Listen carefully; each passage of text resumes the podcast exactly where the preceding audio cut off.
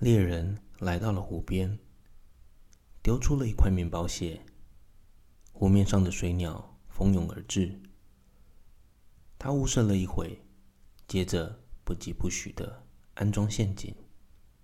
第二块面包屑，第三块面包屑，聚集来了更多的水鸟。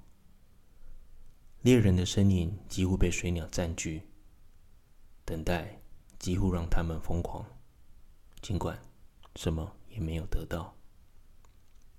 猎人拉了手上的绳子，攫住了白天鹅的腿，猛烈的挣扎，而其他的水鸟在天上骚动着，谁也不敢回到湖面。一会儿，猎人收起了还有一半的面包。提着束手就擒的天鹅，头也不回的消失在森林。